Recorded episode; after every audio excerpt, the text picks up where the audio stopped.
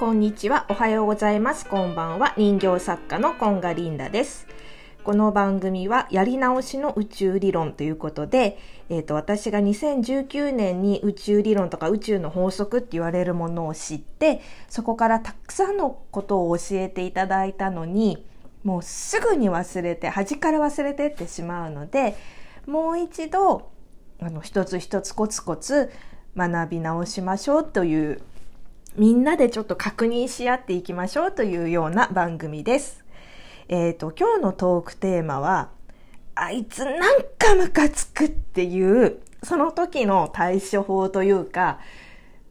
について、あの、ちょっとお話ししたいなって思います。なんか昔はさ、っていうか小学生ぐらいの頃までは、えっ、と、みんな仲良くしなさいとか、悪口は言っちゃいけませんよっていうふうに育てられてきたと思うんですけど、まあもちろんね、悪口は言わない方がいいと思うんですよね。あの言葉には波動があって、その悪口っていうのは、あの、かなり低い波動っていうか、あまりいいようなね、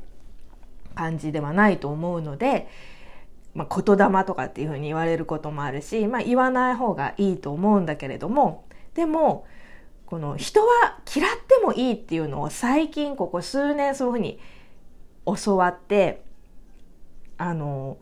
嫌だっていうこのなこの人っていうか、まあ、嫌だっていう感情も自分で認めてあげるっていうことが大事なんだっていうのを知ったんですよね。でだからなんかムカつくイライラするっていう感情もちゃんと味わってあげていいそこを無視してなかったことにしなくていいんだっていうのを知って知ったんですよね。で今ねちょっとたまたま数日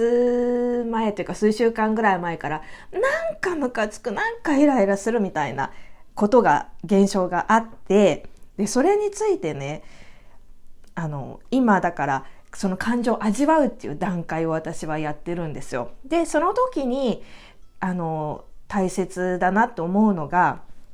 そのイライラするとかなんかムカつくっていう感情を味わう時に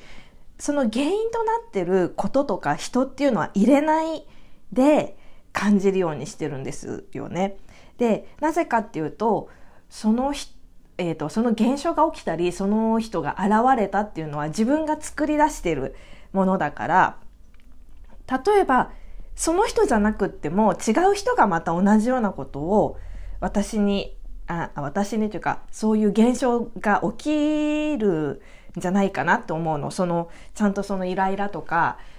そういうなんでなんだろうっていうことを突き詰めないとまた同じような現象が人を変え場所を変え時間を変えてやってくるんじゃないかなというふうに思ってて。だからその現象とか起きたこととかえーと、その今感じているイライラモヤモヤっていうものを感じる。その感じるために私たちはこの地球に生まれてきてるわけだから。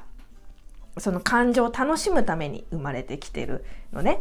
だから今その私すっごいイライラしてるなんでこんなにムカついてるんだろうっていうこのムカつきを感じてます。今私この段階なんですよね。そしたら次に多分私がすることは、えっ、ー、と、なんで私はこのことに対してイライラしてるんだろう、ムカつくって思ってるんだろうっていうことを考える。きっとその考えた自己対話した先に、あーっていうなんか答えが絶対あると思うんだよね。で、それが見つかるまでは多分おそらく、え同じような現象が人を変え、時を超え、なんか、場所を変えて、またやってくるんだと思うんですよ。で、今まだ私はそれを、なんで私はイライラしてるんだろうっていうのを考えてる最中なんですよね。で、その、まあ、それと並行して私がやるとかやら、やろうと思っていることは、イライラとかのエネルギー、イライラっていう感情もかなり高いエネルギーがあるって思っていて、思っていてというか、あの、感情の22段階っていう、この間もお話ししたのを見ていただくと、イライラとかっていうのは、えっ、ー、とね、感情の22段階で言うと10段階目なんですよ。で、7段階目っていうのが、えっ、と、心がニュートラルな状態で満足してます。もう安心安全のところに心がいますっていうのが7番目。で、それより上だと喜びとか感謝とかで、もうすっごい高い波動で、まあだから、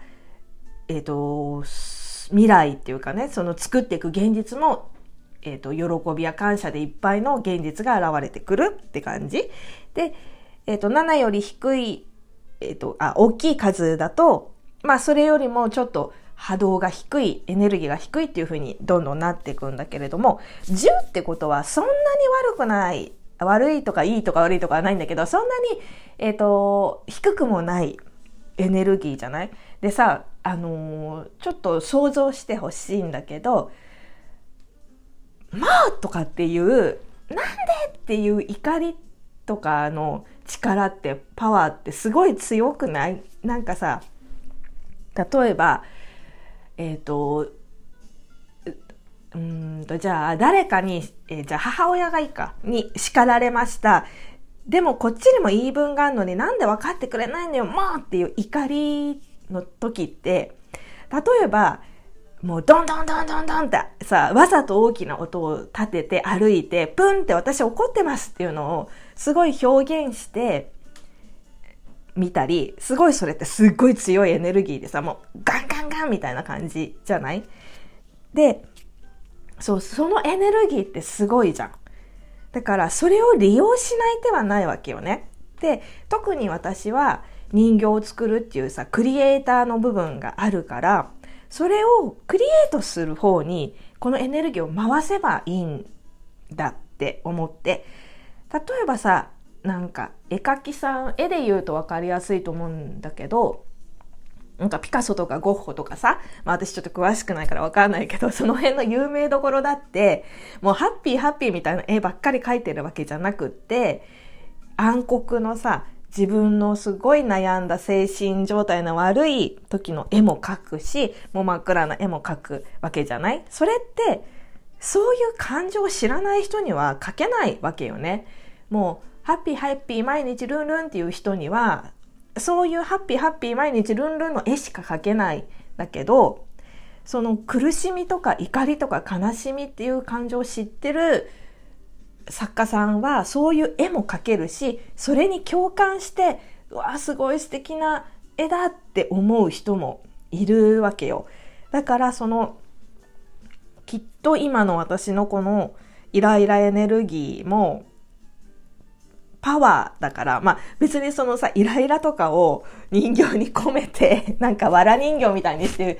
さ、販売するわけじゃないんだけど、そのエネルギーだけあの、外見は見ないで、エネルギーだけを見たらすごい力強いパワーだから、なんかすごいクリエイティブなものが作れるって信じていて、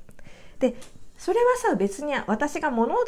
作ってる人だからじゃなくって、今ほんとさ、全員がクリエイターだよって言われてる時代だから、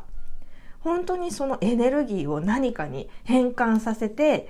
こう、作り出していくっていうのには、いいんじゃないかなって思う。別にさ、お料理がすごい得意だったら、その怒りのエネルギーで、もう美味しい料理を作ってやるみたいなのでもいいと思うし、激辛を作ってみるとかでもいいと思うんだけど、なんかそういうさ、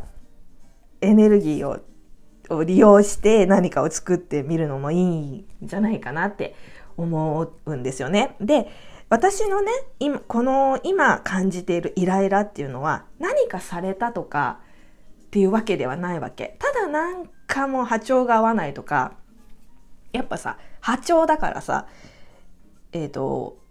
合ってないリモコンとかラジオとかもさ、全然周波数が合ってないとさ、聞こえるわけもなく、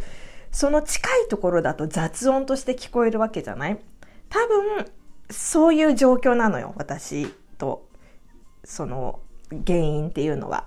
なんか、合いそうで合わないけど雑音みたいな感じだから、私が言ってることとかが通じないし、見えてないし、おそらく向こうのことも私は見え、見えてないわけ。ちゃんと見てあげてないっていうか、なんだよね。もうあ周波数が合ってないから。で、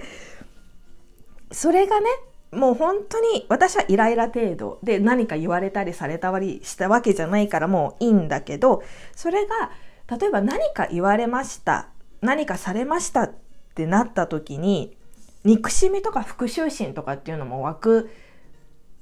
時もあるじゃない？そのは、あの、え、え、ー、と、感情っていうのはかなり低い位置にあるわけ。え、ー、と、復讐心とかが18とか、憎しみとかが19とかなんだけど、それも、その場合には多分何かされたとかっていう場合には、ちゃんと、その原因に対して、私はこうが良かったとか、その、まあ人が原因だとしたら、その人に対して、私はこうされるのは嫌だとか、それをちゃんと伝えないと、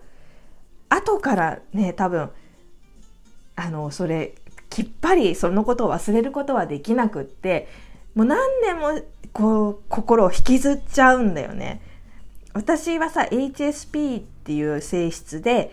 本心を言うと泣いちゃうっていうのが、涙が出てくるから、なかなかね、そのね、私はこうして欲しかったが言えなかったがために、もう何年もこう引きずってる感情っていうのがあるから、多分ここは勇気を出して、私はこうして欲しかったっていうのを、人が対象の場合は言うべきなんじゃないかなっていうふうに思います。はい、今日は、えっ、ー、と、ああ、もうなんかムカつくっていう時の対処法を、